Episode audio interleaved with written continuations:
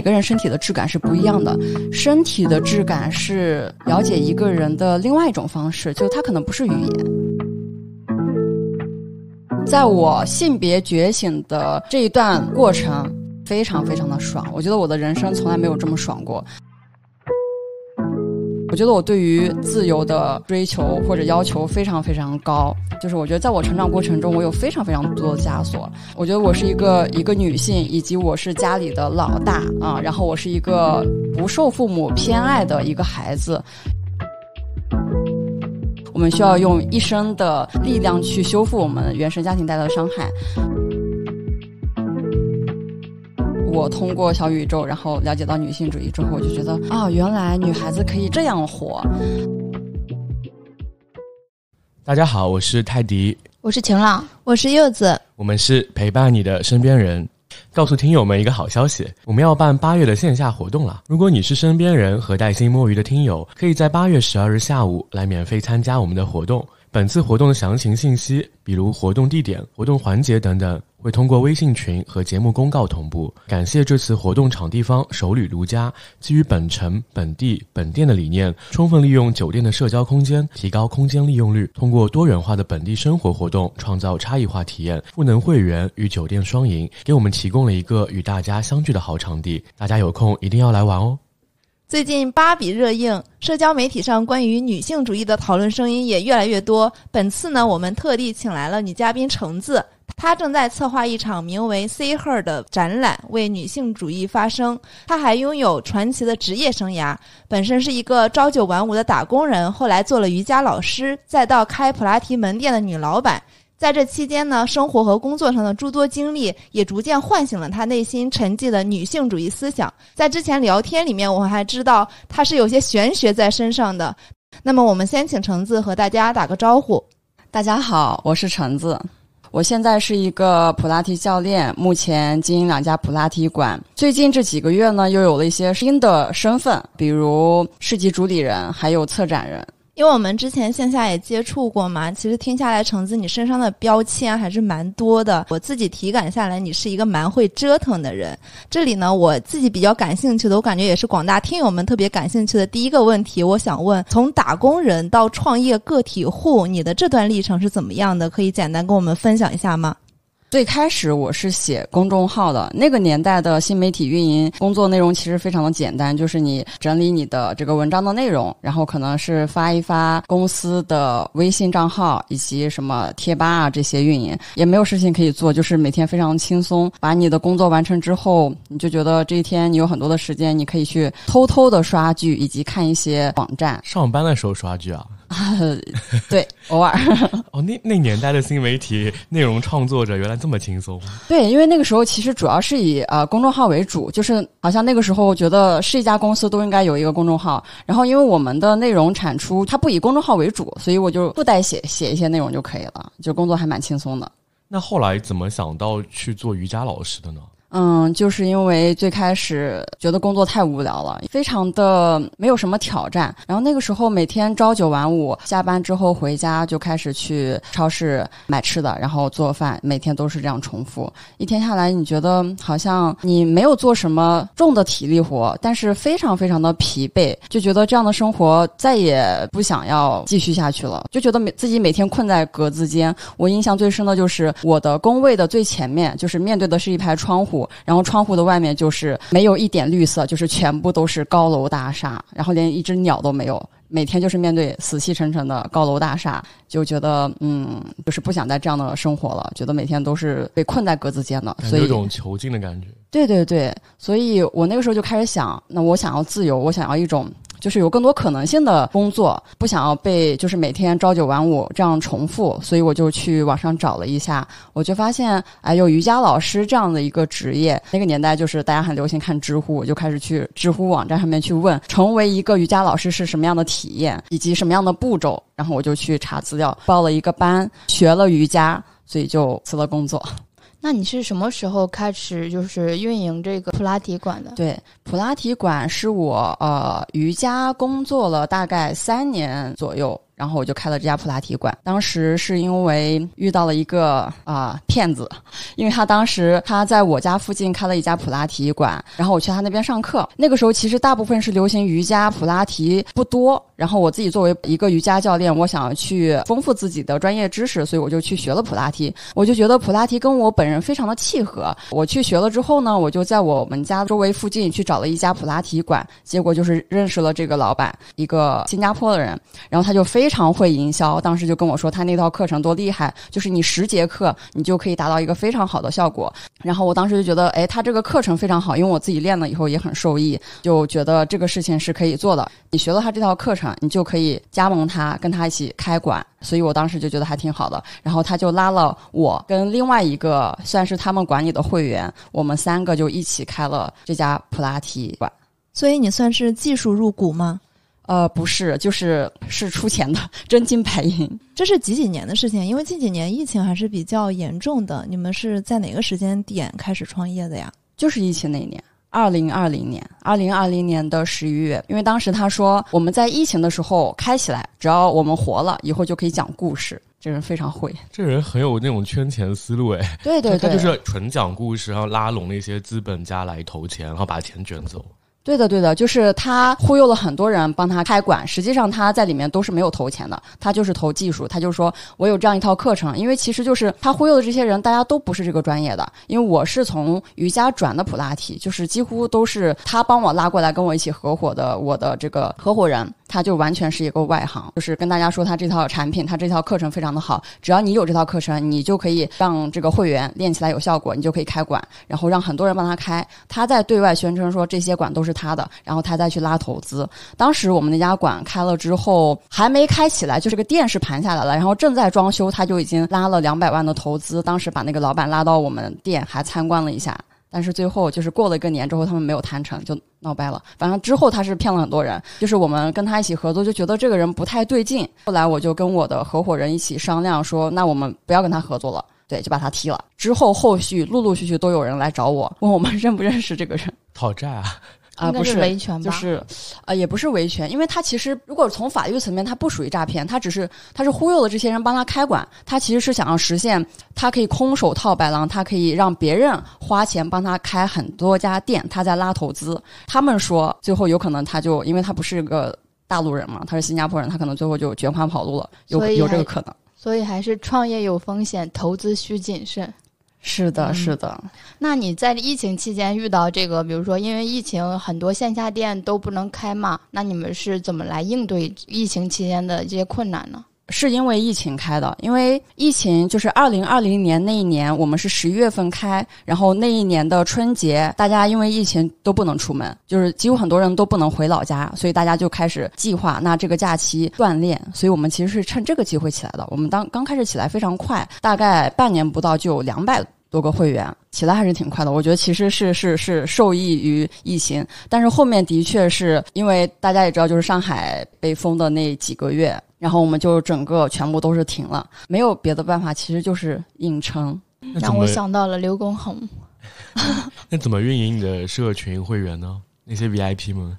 嗯，其实不太需要运营，呃，要看你的馆做什么样的风格。如果你是做服务性的，就是你可以收很高的价格，你把你的店面装修的比较哎舒适高档一点，你把这个服务做到位，你就可以收高一点钱。但是其实我们其实做的是偏专业的，大家来了之后，比如说这个水是自助的，哎，大家自己倒这个样子。因为我们以前我之前在的那家瑜伽馆是一家全国连锁的，因为疫情，老板已经跑路了啊，当时做的非常非常大，他们当时就是以服务为主，每个会员过来你要跟帮他倒水，然后结束之后要帮他盛粥、养生粥，对，就有很多的服务在里面啊、呃陪他聊天。就是我自己的店跟我的合伙人做的店，其实就还比较简单，是我比较喜欢的方式，不会太消耗。就是我们只要把专业做好，然后会员可以源源不断的就是信任我们，愿意来上课。所以其实如果没有遇到疫情，你们这个馆哪怕没有他的投资，你们也是能够赚钱盈利的。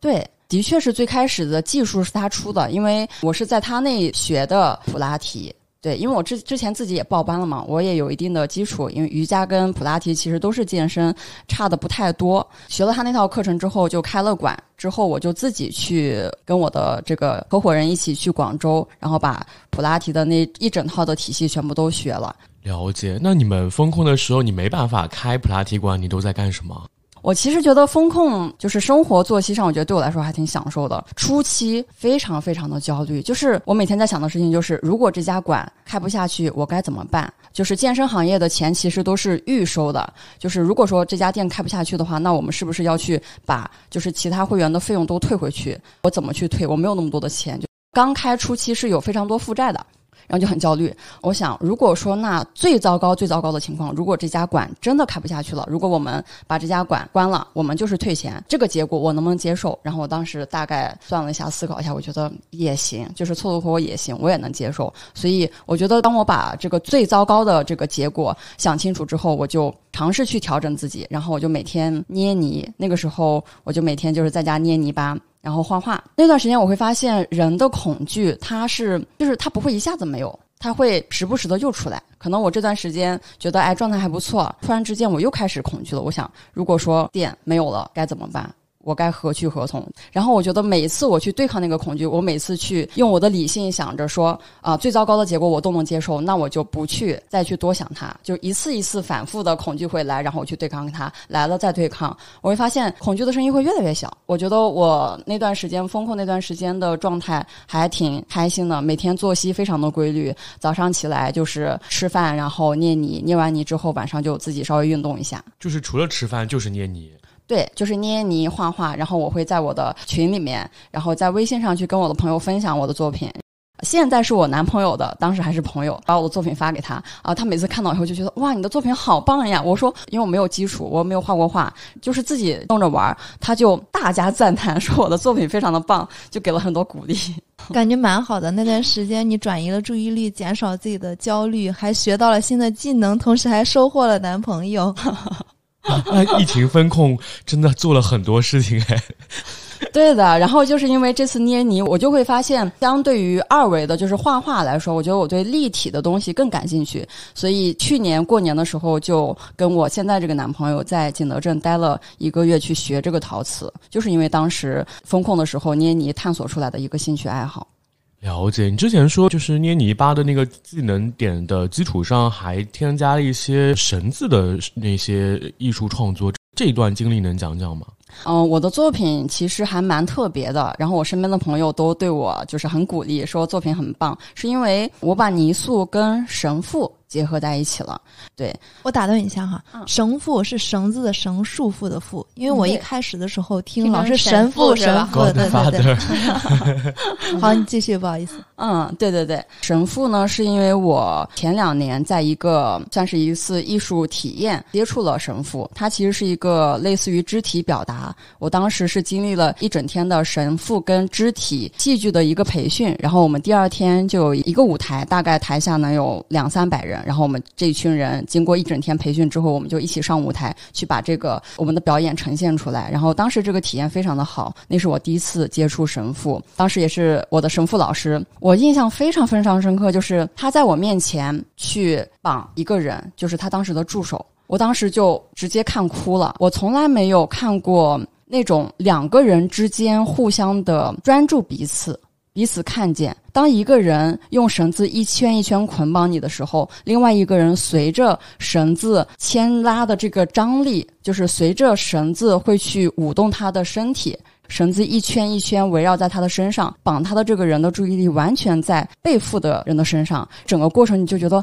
太美妙了，当时就非常着迷神父。那次的体验对我来说，我觉得收获最大的就是我更喜欢跟别人肢体接触了，因为我其实以前我很少跟别人肢体接触。刚有说到，就是在体验神父的过程中，其实很多人会哭出来。那个感动的点，是因为被束缚的那个人，他觉得自己是有。被全身心的关注到是是这样的点吗？嗯，当时我第一次看的时候，哭的是我，不是被绑的人，因为因为被绑的是他的助理。哦，是你你啊，是你在看，你没有对对对对的对的。我第一次看的时候，我是直接看哭了。我没有被绑。然后关于绳子的故事，是我体验过这一次的神父之后呢，后面大概隔了半年不到，我去大理去找我的妹妹，因为我妹妹那段时间在做旅居，他们在大理待了将近一个月，然后我们去找她玩。据说大理有非常好玩的市集，开始计划说我们要不要去那个市集上去摆摊。当时不知道卖什么，我就突然想到说，我有没有可能在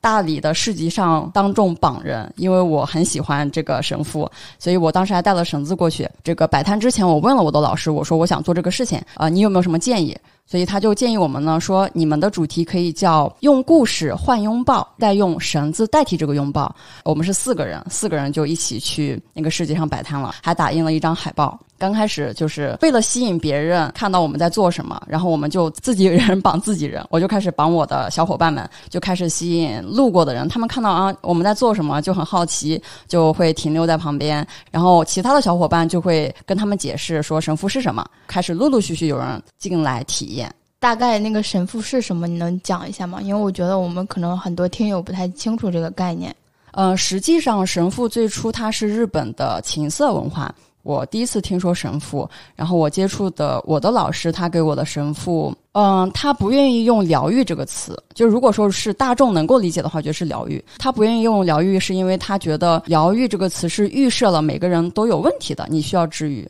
对我接触的这个神父，我觉得他更多的是人与人之间彼此的看见。我觉得尤其是在上海啊，彼此之间人与人之间的相处，其实都还挺有距离感、挺有边界的。在我的成长过程中，我的父母是很少会给我一些肢体上面的表达。我跟我的父母，我跟我的妹妹也好，我们几乎都很少。所以那一次是我第一次，就是以前很别人碰我，我都会觉得不舒服，但是就是接触了神父之后，我会非常的依恋跟别人的触碰。然后那一次的大理的市集收获非常非常多，我们那天收获了非常多的故事，非常多的感动，还有很多的泪水。第一次感受到，就是人跟人之间是可以大家彼此不认识，但是一个人他就可以把他最私密的故事告诉你，完全的信任你。市集的环境非常的嘈杂，所以我们呃有准备了眼罩跟耳塞，就是避免被绑的人会被周围的环境影响。每一个把眼罩摘下来，他的眼神就完全不一样了。就是有的人是眼睛含着泪水，有的人就是那种那种非常的感动、非常的信任、依赖的目光看向你啊，就是非常的感动。那次收获很多。我有特地去那个 B 站上看过你妹妹当时发那段视频嘛，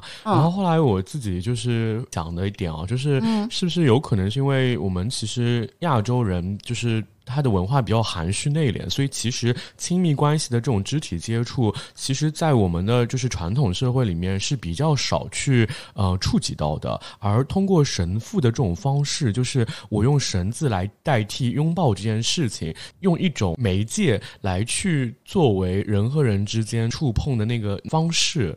嗯，我也看了那期视频，但是我感触的点跟跟泰迪可能不太一样，因为我自己也有个弟弟，所以在回家之后，你绑丸子那一段，就你俩我感觉都要相拥痛哭的，就那种感觉嗯，是让我感触比较深。丸子是橙子的亲妹妹。在我自己成长跟探索的过程中，我觉得原生家庭带给我的，包括我妹妹的，其实有非常非常多的，应该说是障碍吧，或者是我们需要用，就是有一句话说，我们需要用一生的嗯力量去修复我们原生家庭带来的伤害。小的时候，就是家里其实是比较偏心的，对我来说，我从小就非常的嫉妒他。我就觉得他可以无忧无虑的玩，他可以什么都不管，什么都不问，但是我就需要在玩的时候还要小心翼翼的听，哎，大人一会儿喊我去啊、刷个碗啊，或者是扫个地啊，或者是干嘛，就是都是父母的孩子，但是我们是不一样的，就是他可以肆无忌惮的，而我要一直小心翼翼的去想要去讨好父母，因为父母对我的爱是有条件的，就是在我看来，我觉得父母对他的爱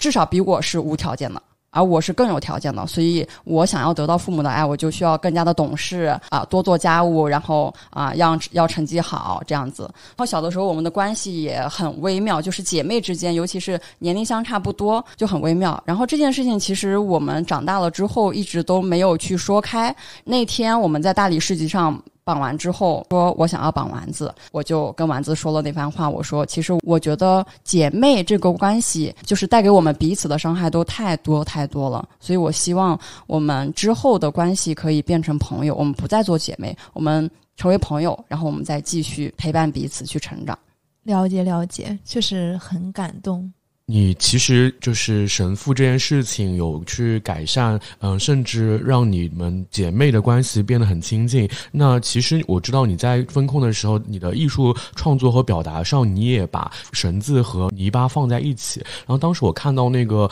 就是你的创作的作品的图片的时候，就让我想起之前在上海有一个红绳子来编织的那个艺术家，叫叫什么来着？盐田千对春，盐田千春，他那个展，我觉得你那个编织的那个方式和他好像啊。嗯，其实是有点受他的影响。我觉得绳子它非常的奇妙，不管我认识这个人多久了，我会发现，当我去用这个绳子去捆绑对方的时候，对方身体的质感，就是你知道每个人身体的质感是不一样的，身体的质感是了解一个人的另外一种方式，就它可能不是语言，嗯，我不知道怎么形容那种感觉。我觉得有很多了解彼此的，就是人跟人之间了解彼此的途径，除了我们沟通语言，我觉得还有很多的方式。我觉得绳子跟肢体的质感就是另外一种感觉。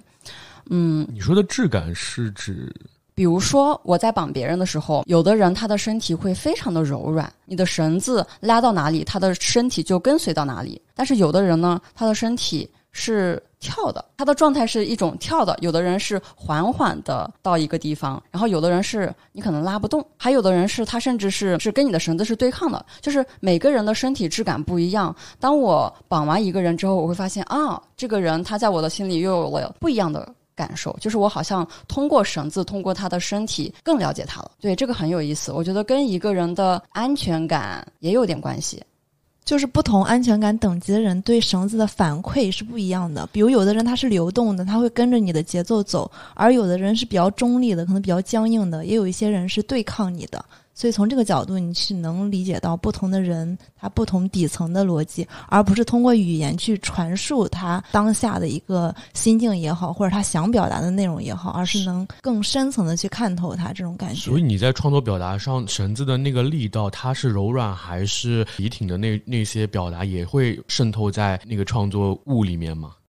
创作里面的绳子全部都是充满张力的。呃我其实，在创作的时候，我并不太知道它意味着什么。嗯，我的创作里面网状的密密麻麻网状的绳子跟蛇几乎是同时存在的。我创作之后呢，就是很多人问我为什么要用蛇跟绳子。我觉得我现在回头看来，我觉得我对于自由的追求或者要求非常非常高。就是我觉得在我成长过程中，我有非常非常多的枷锁。我觉得我是一个一个女性，以及我是家里的老大啊、然后我是一个。不受父母偏爱的一个孩子，以及就是可能，我觉得我本身就有非常非常多的束缚。蛇对我来说，它似乎可以缠绕在绳子之中，不受约束，对它似乎可以被绳子束缚住，但是它又似乎可以，因为它的身体是一个流动的，就是它甚至可以随时逃脱绳子的。所以那个作品我起名叫《蛇与父》，神父的父。我觉得可能对我来说，我像那条蛇一样。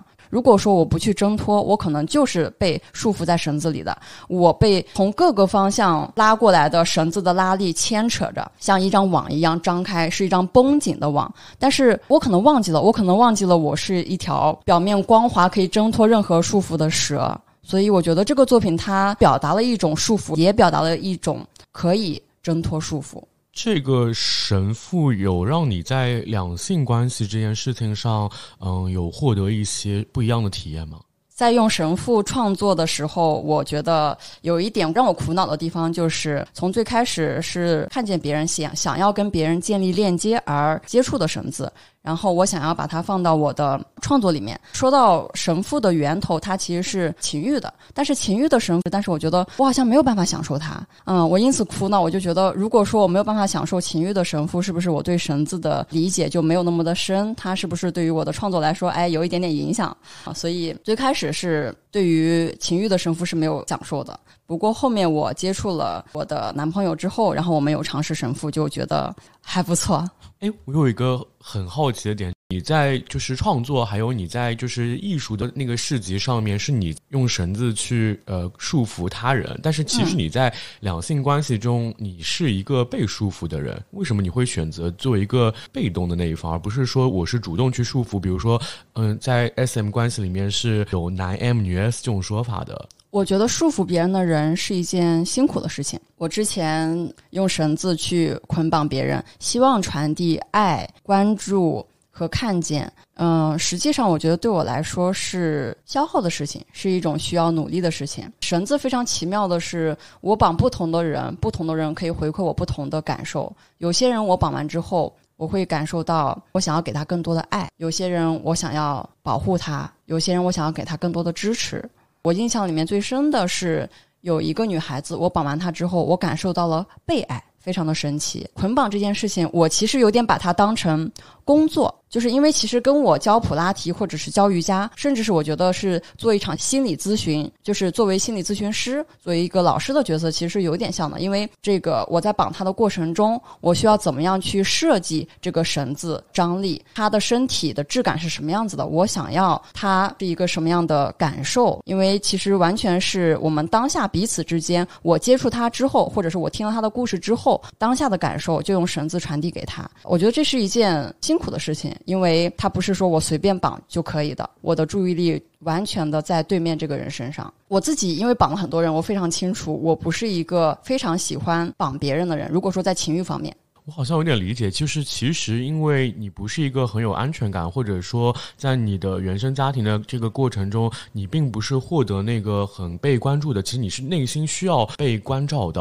就两性关系的神父这件事情上，你的男朋友能够通过神父的手段来去给你传递力量，你在这种力量的传递中感受到了被爱。因为你之前就是我们聊天的过程中，你有提到一件事情，当他就是呃勒紧你的脖子的时候，那那个刹那真正的感受。到一个人对你的爱，我觉得它是两个不一样的。比如说，我想用神父去治愈或者是疗愈一个人，跟我想要用绳子享受情欲方面的体验，我觉得这是两个不一样的。就是我绑过别人，我知道我不是一个享受副手，就是绑别人的那个角色。我其实之前我的导师他有绑过我，我觉得嗯也还好。但是我跟我男朋友呢，他好像是比你大个好几岁，五岁。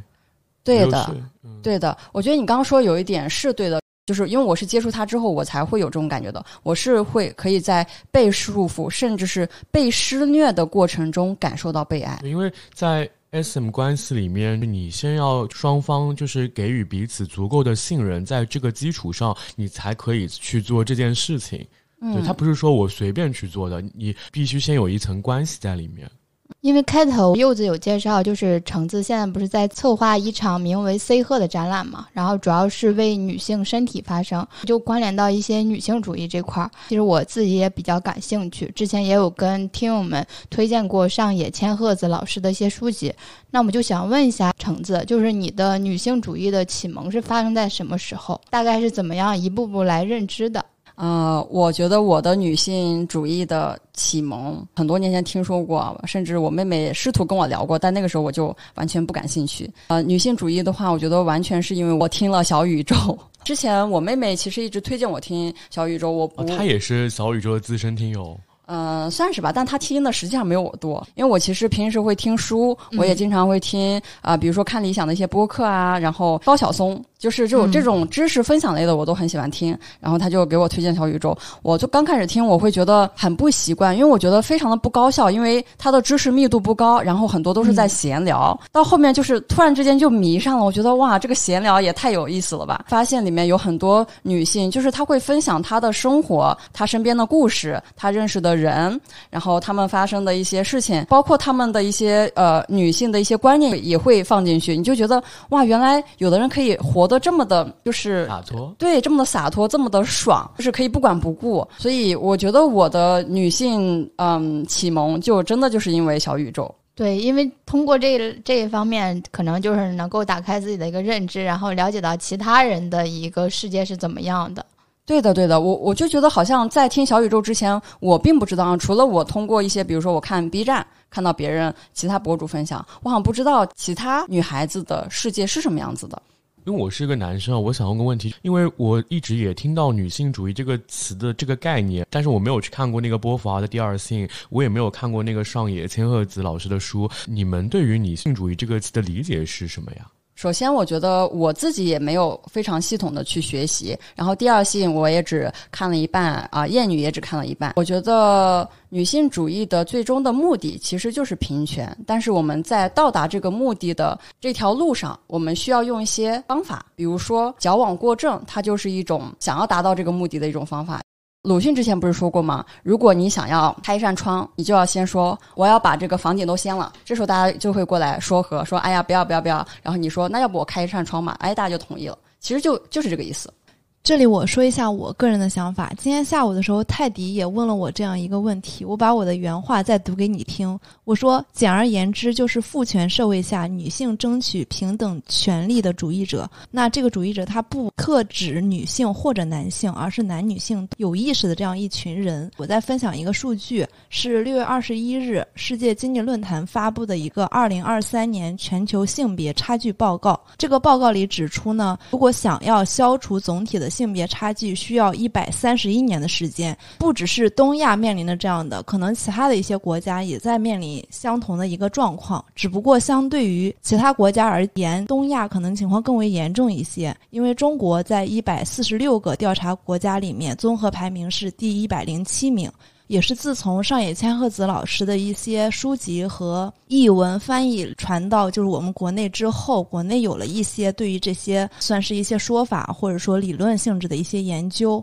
比较著名的一个说法叫“看不见的大象”，因为我们中国是一个很传统的父权体系下的制度，它就像是一个房间里面一个大象很大，但是你看不到它，而你是被它笼罩着的。所以每个人都是父权社会下的，可能男性也是。是受害者，他觉得社会压力非常大，他觉得对男性有一些高过于女性的要求，那他其实也可以主张男女平权的。所以，我们并不是说要求女性提高到什么样的地位，我们要求怎么样的一个优待，而是我们只主张平等权利、平等被对待。我听下来，我理解的就是，其实这个社会的各种规则不一定是合理的，但是一开始，呃，因为这个规则已经是被就是约定俗成的一件事情，那其实，在女性觉醒的这个过程中，发现了这套体系是不合理的，我要让它变得合理，所以我要去呼吁。最近在听那个不合时宜，他是一个男性支持女权主义者的这样一个身份。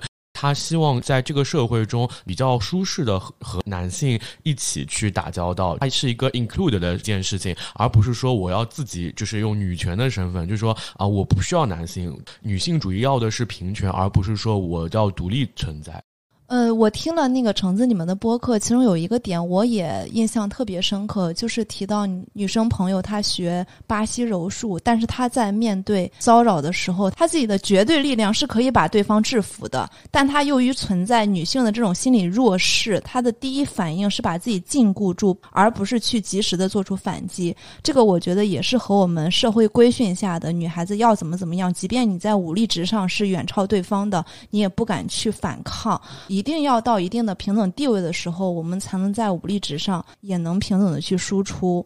我有点意外，我理解就是它其实是一种被驯化下的潜意识的输出。嗯，我非常熟悉那种感受。我记得我以前有被偷窥过，就是我之前有租的房子是住在一楼，卫生间那边的窗户。在外面其实是一个楼跟楼之间会有一条很细的缝，那个地方又很高。我曾经就是脑海里面是就是有一个念头冒出来过，说哎会不会有人偷窥？但我后来立马打消，就觉得不可能。就是这个东西它那么高，然后那个地方又比较窄，应该是有几次就是我上卫生间的时候，我能够听到声音，就是有的就是那种脚在地上摩挲的声音，就是左脚换右脚类似这样的声音。然后是有一次我晚上我洗澡。是是冬天，我在洗澡的时候，我发现了那个窗户其实是留了一点点缝，但是我觉得，哎，这个散一点热气其实也还挺好的。但是我不知道为什么我在洗澡的整个过程中，我的眼睛时不时的都会瞄到那个缝，因为外面是黑的，嗯啊，晚上里面很亮。然后我是洗完澡之后，然后我把身体擦干，我涂身体乳，我的眼睛不小心看到那个窗户有人从外面想要把它推开。就是你那个时候你不知道你要做什么，就是你就觉得那个血一下子冒到脑袋上，非常非常恐惧。我那时候能做的就是大声喊，然后那人就跑了。我再回过头来想，就是让我非常理性的去做决定的话，我有非常多更聪明的办法。但是那一刻你没有办法，你能做的就只是震惊、恐惧、害怕、尖叫。对，让我想到了之前白百合演的那个电影，就是《门锁》，也有类似的这种场景。前段时间我们不是看芭比嘛，然后就有很多群友说他们在看芭比路上，因为我们那天是有那个着装要求的，穿粉色的裙子啊什么，然后他们就在地铁上被偷拍了。我就觉得这种事情，其实在我们的日常生活中是很常见的，因为我们之前在大学期间，就是大学生活动中心女生厕所，就有人会趴在那个缝上偷看。是这样的，所以有一些案例在放到网上被讨论的时候，很多男孩子可能会把它定义为个案，因为他们平时没有感触到，或者说平时讨论度不足，让他们没有意识到。很多女孩子也像我一样，可能只是在慢慢的接触和学习一些相关的关于女性主义的知识。我们更多的可能只是简单的和身边人去讨论一下，有一部分人会在网络上去进行发声。那我想问一下橙子，是什么契机让你在没有经验的情况下？决定举办女性主义相关的展览的。是因为我通过小宇宙，然后了解到女性主义之后，我就觉得啊，原来女孩子可以这样活。我就自己从我的生活中就会有一些改变。比如我还跟我前男友在一起的时候，我会发现非常多不平等的地方。我们住在一起的话，我会发现我每天早上要比他早起三十分钟到四十分钟化妆。然后如果说我们要出门的话，他只要在我们出门前五分钟起床，然后抹一把脸、刷个牙就可以了。我就觉得啊。为什么？就是我为什么每天要这么辛苦？就是我还要每天要定好闹钟，你知道吧？我上一个男朋友他比我小八岁，他跟我相处的时候就是那种弟弟，你知道吧？就是一种好像捧着姐姐的感觉。我会发现，真正在条件上我们会有一些不匹配。就比如说，我每天要化妆、穿好看的衣服，然后他每次看到我好看衣服、穿好看的衣服，都会哎夸赞：“哎，你今天衣服真好看。”我在看他的时候，几乎一年四季都穿同一套衣服，就是夏天的时候穿 T，冬天的时候外面披个外套，就是。这样，我有时候就会问他，我说：“哎，那你要不要去打扮一下自己？就是现在很多男生学化妆，然后你要不要去提升一下你的衣品？”然后他又觉得啊，为什么？为什么要做这些？我觉得没有什么必要。他肯定觉得我都有对象了，为什么我还要做这些事情？对，然后我就觉得非常的不公平，就是因为我们相处的时候，其实大家身边的人，包括他表现出来的是是一种就是，呃，甜姐姐啊，就是姐姐或者怎么样。然后我跟他相处，我反而觉得他这样子，他都觉得他可以有人爱我。为什么我要那么拼命，那么努力打扮自己，让自己看起来还不错，我才能相信有人可以爱我？通过小宇宙。看到其他女生的生活方式，然后再去反观到我自己的生活，我会发现很多不平等的事情，我就开始去说他，我就说啊，我觉得好不公平啊，然后怎么怎么样。包括我觉得，就是比如说我穿了一件稍微暴露一点的衣服，就是性感一点的衣服，我出门之后看到路边人、其他人的目光，心里就觉得非常的羞愧，就想我今天为什么要穿成这样出门？早知道我就穿一件普通的衣服了。但有的时候你打扮的普通一点，你再出门，你就会觉得，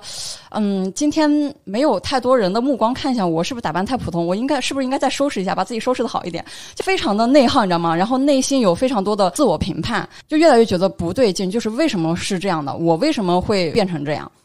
所以也是通过这个契机，然后让你来策展这个 C 贺的这个展览，是吗？因为我看你们的海报都是说腋毛也想要迎风舞蹈，然后胸罩也想要在夏天出逃这一类的。作为女生，就是很有触动。对对对，我非常喜欢这一套文案，但是场地方说太尖锐了啊，让我们改掉啊，这样子 好吧？对吧？是昨天出来的吧？那个我我看到的时候有点害羞。你害羞什么呀？我我跟朋友吃饭，我正好看到看到那个海报，我我就有点害羞。是吗？哎，我很想要知道。它不是我表达的语境下会说用用的词，就是真的还蛮尖锐的。嗯嗯嗯。对，因为作为女生会有感知，在夏天，比如说为了好看，也不是为了其他人看，就是为了自己舒服，然后会穿一些短裙。但我们在穿短裙的时候，我们里面还要套一下安全裤。为了避免别人偷拍，然后保护自己的这个相当于是私密部位，这样嘛，其实也没有你说挣脱了吧，也没有挣脱，就还是被束缚着。对对，是的，我就会觉得，在我性别觉醒的这一段过程，非常非常的爽。我觉得我的人生从来没有这么爽过。我以前一直都是一个非常乖、非常的听话、非常在意别人的感受。当我发现这些，我们以前就是对我来说，我觉得一直习以为常，就是我一直是这么过的。我突然发现不对，我为什么这样？我凭什么要这样？所以我就开始尝试啊，我穿暴露一点的衣服，有男性看向我的时候，我在心里就想看你妈。我有时会回回，我有时遇到我也会回颠过去，因为我夏天基本上我的装饰都是吊带的裙子之类的。对，哦，我就发现我现在越来越喜欢穿吊带了。就吊带很省事，你只要套一下，然后就可以出门了，就根本不用穿上装下装这样子。对的，然后我也是从今年才开始敢不穿内衣，我以前一直都穿，就是我从今年开始尝试用胸贴、用乳贴，或者是不穿，我觉得真的是太爽了。对啊，而且今年夏天特别热，就是 你你知道那个内衣其实它的一个那个束缚感还是挺重的。对，那我想问一下，因为之前有聊到，就是你那个展本来是在七月的时候就想要去举办嘛，后来是因为什么原因就是推迟了呢？对这个展之前是本身七月一打算办的，然后当时是因为我们的团队，我们其实没有任何一个人是有艺术或者是策展方面的背景跟经验的。最开始做这个展，就是因为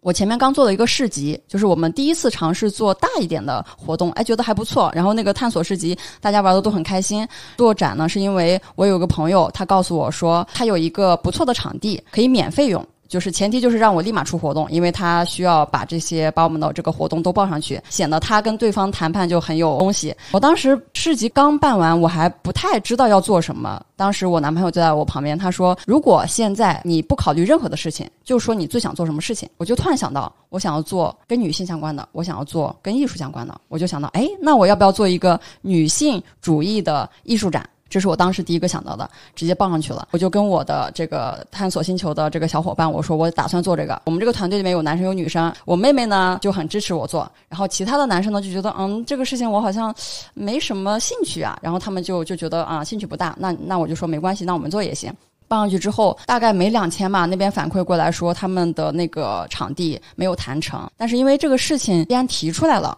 跟我妹妹包括我男朋友，我们都觉得这个事情可以做，所以就一直推动下去做了。我们也没有做过任何关于女性相关的活动，就是我们没有任何的基础跟资源，所以就只能自己去找。我就去找一些平台，我说我们想要做这个事情，你愿不愿意跟我们一起合作？然后找其他的小红书的平台，就是有流量的小红书，去帮我们发海报。招募艺术家作品啊，然后招募过来之后呢，我们再去找其他的，比如说做一些女性社群呀、女性活动呀，或者是有女性这个相关资源的。然后我就发动他们一起帮我去招募，一点一点堆起来的。然后包括我们团队的其他人都是我在做的事情，我都会分享到朋友圈。然后大家看到我一直在做的事情，当我说我需要帮助的时候，就有很多人愿意过来跟我一起做。七月一，我们本身是想要在七月一开展的，但是在前一天晚上，我们正在布场的时候，就收到了场地方那边通知，说警察让我们去一趟，然后叨叨就被请去了。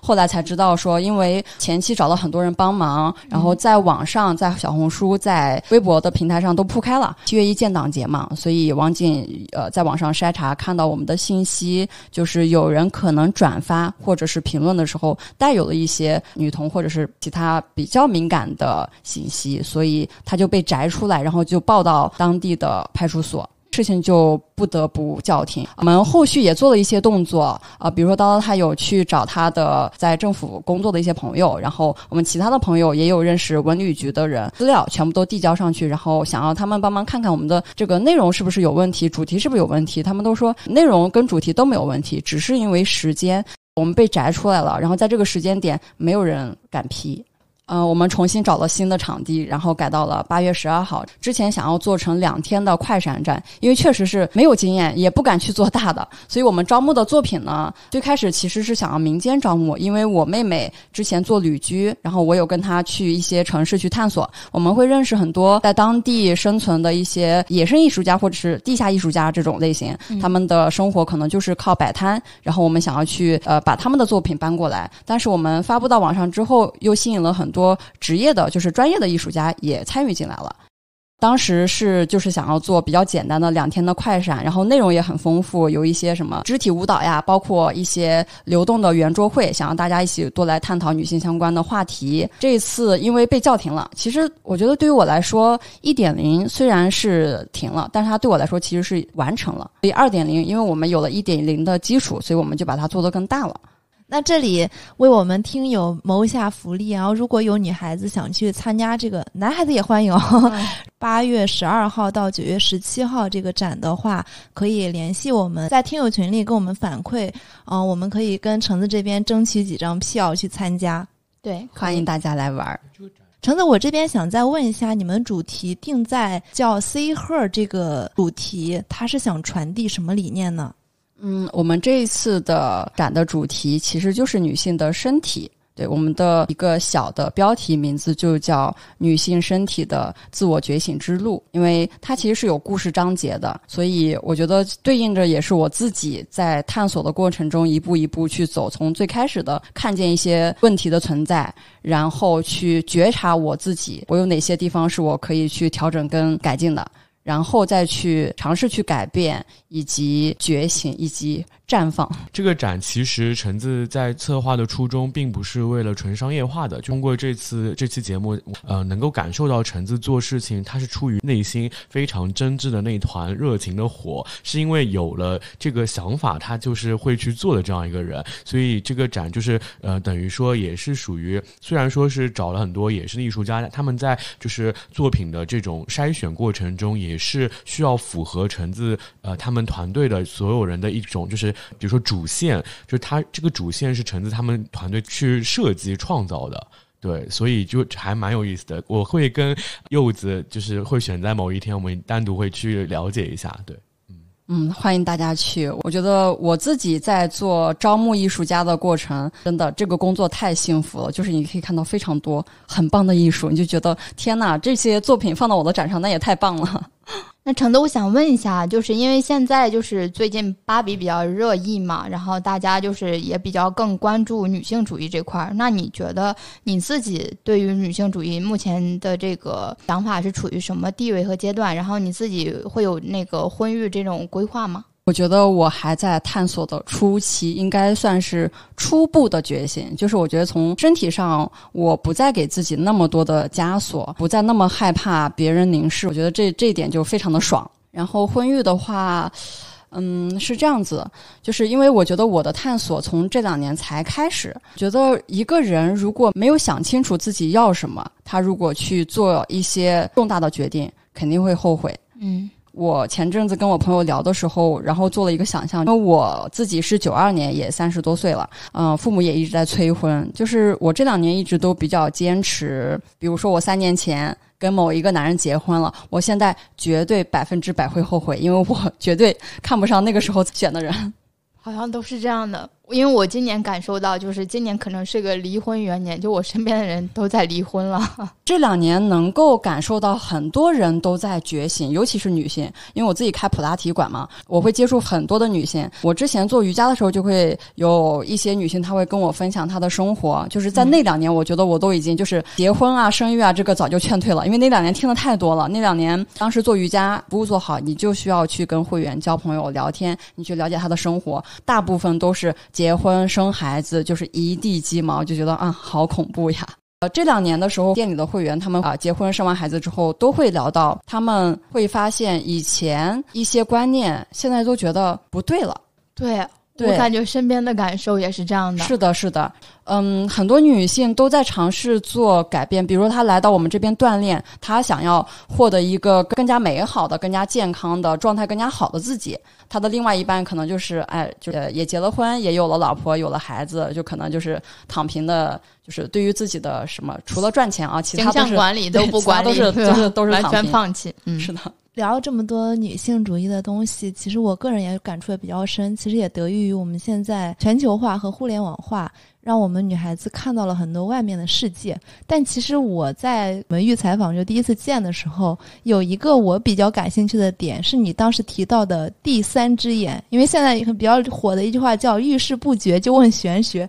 我个人对这个特别特别感兴趣，我就想问一下橙子，你的第三只眼到底是什么体感呀？它给你带来了便利还是困扰？可以给我们举个小例子说一下吗？我对他的感受非常的纠结，因为我在此之前我都是非常的排斥他的，我觉得他给我带来了很多的阻碍。我之前有跟柚子他们聊过，就是比如说我们有一群人在聊天，我们在聊天的过程中，我从我自己橙子我这个人的视角能看到你们每一个人，但是又有一个往上拔高的视角，就他可以看到我们所有人，包括我自己，我都一直处于。被凝视的，被凝视这件事情对我来说非常非常的敏感，所以不管是谁对我的凝视，还是我自己的凝视，我我总觉得有一双眼睛，或者是有一个类似摄像头的东西，它一直在我的头顶，所以这也很多年是我的一个困惑。然后我是在去年遇到了一个我的一个朋友，他是玄学方面非常厉害，他之前是有帮别人算塔罗、算星盘，然后算了八年，就是非常的专业跟厉害。我第一次见他，他就跟我提到了“第三只眼”这几个字，然后我就一下子被点到了。我说啊，第三只眼，我觉得我也有，而且我们跟他对这个东西的命名是同样的，我们都叫他第三只眼。然后我们就彼此分享了一下，他觉得第三只眼给他带来很大很大的好处，是因为他是做玄学的，然后他的研究方向又偏学术，就是他跟人之间是会想要拉开距离的，他并没有那么的喜欢或者是好奇真实的生活里的人，然后他也不太喜欢人多的地方。就是他不喜欢融入人群，他觉得他在做学术研究、再去做玄学的时候，第三只眼给了他非常大的帮助，就是他可以脱离人群，有一个更高的视角，一个上帝视角去看所有的一切。这双眼睛非常好的，就是它可以把所有的一切联系起来。非常微妙的，就是当你知道某一件事情，再当你知道另外一件事情的时候，就是这两个事情可能不是一个领域的，但是你就可以把两个事情串联起来，就从而编织出你自己就是脑海里面的那个意识的大厦。对这个东西很神奇，但是我觉得它对我很大的一个阻碍，是因为我一直都想要去靠近人，我一直都很喜欢接近人，很好奇别人。但是我跟一个人去交流，或者跟一群人交谈的时候，我觉得我没有办法非常全心全意的就在此刻当下，我们彼此我们谈话没有办法。我总是会不停的进入跟抽离，这个会让我很困惑。就是我们在谈话的过程中，在沟通交流的过程中，在相处的过程中，我会突然之间抽出来，有一双眼睛在盯着我看，然后我就开始没有办法很好的进入，所以这个对我来说是一个挺大的困扰。但是因为这两年，我不知道是不是因为他，就是我会发现我有一种能力，就是预测的能力。就是我觉得跟我认识那个女孩子会有点关系。我们之前会有聊一些关于玄学方面的自身的体验。我没有遇到什么鬼神啊之类的，但是我们都会相信，比如说吸引力法则，它有很多的解释，有很多的名字。我会发现，当我在面临一件事情，就是我前面有说到的恐惧，就是我很担心这件事情的发展方向会不会是一个糟糕的，它不是我想要的。然后我会在这件事情的进展的过程中，不断的去纠结、去怀疑、去恐惧，呃，好不好，对不对，行不行，我要不要这么做，还是说我应该走其他的路，还是怎么怎么样？就是其实这种内耗大家经常有，但是我会发现，我在这两年开始去试图排除一些杂质跟干扰，问我自己。这个事情的最终结局应该是什么样的？我好像慢慢开始训练出对一件事情的判断的能力。举一个例子啊，非常简单的生活中的，比如说我们住松江，松江有那种小黄车，我要赶着去上课，然后我在想说，我是坐小黄车，我还是打车，还是怎么样？我害怕坐小黄车，因为如果等的话，最长时间可能等到哎十几分钟的样子。后来我就预测了一下，我觉得，我觉得这个车我大概走到那个车站，我应该要等到十分钟左右，然后我就去了。结果就是十分钟，非常的神奇。会遇到挺多类似这样的，就是当我要去做一件事情，如果说我没有这个抽离的觉察出来，问我自己这个事情的结果是不是这样子的，就是我没有问的话，我就会不停的被很多信息干扰。我想啊，我要不要这样？我要不要那样？我我这样会怎么样？那样会怎么样？就会有很多的杂质，就是它会让你更坚定的去选择，对吧？对的，对的。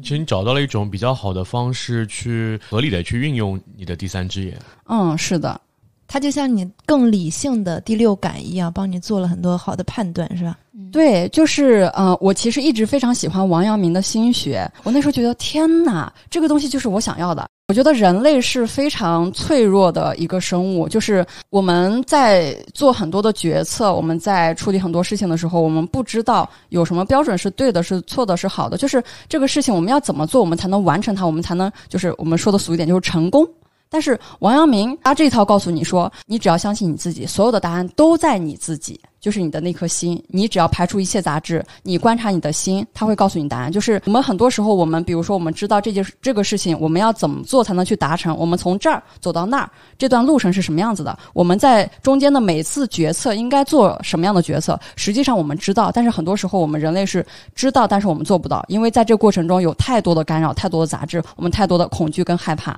所以就是知行合一。很多人知行合一是一件非常难的事情。对，科学的尽头就是玄学。因为我们现在默默的还在筹备就是玄学的话题，然后你这么一说，就让我更想要好好的去准备。其实这个也能听到，就是在橙子的分享里面，他最后扣的题就是指向内求，但是他也做了很多向外的一个探索和向外的一些发现，去发现更多的可能性。非常感谢橙子的精彩的分享哈。最后扣到女性主义这里，想说一点点，其实女性主义是一个颇具争议性的话题。我们这一期呢，也是想理性的去传递一些声音，呈现一个女性主义者，就是橙子她自己的成长和探索的一些故事。另外，我们前期也做了一些功课，比如像随机波动的一期播客，我个人就非常喜喜欢。他说，把女性主义作为一个视角，而非一个标签。所以，我们平时在讨论的时候，并不是要把一个人标签化。我们也从橙子的分享里看到了一个女孩子在成长过程中，她面临的一个自我探索，还有社会凝视，在这种双重压力下不断去奋进的这样一个成长历程。同时呢，我们也期待更多的人能够关注，也有更多的声音能够参与到女性主义的讨论里面。不同的视角和观点并不可怕，我们只有要看到它、直视它，才能催化出更多思考和讨论的空间，从而形成一个良性的生态。感兴趣的听友们也可以在评论区分享你们对于女性主义的理解，或者你怎么成为一名独立女性的故事。最后呢，也预祝我们橙子的展览取得圆满的成功。我们下期再见。拜拜。拜拜。拜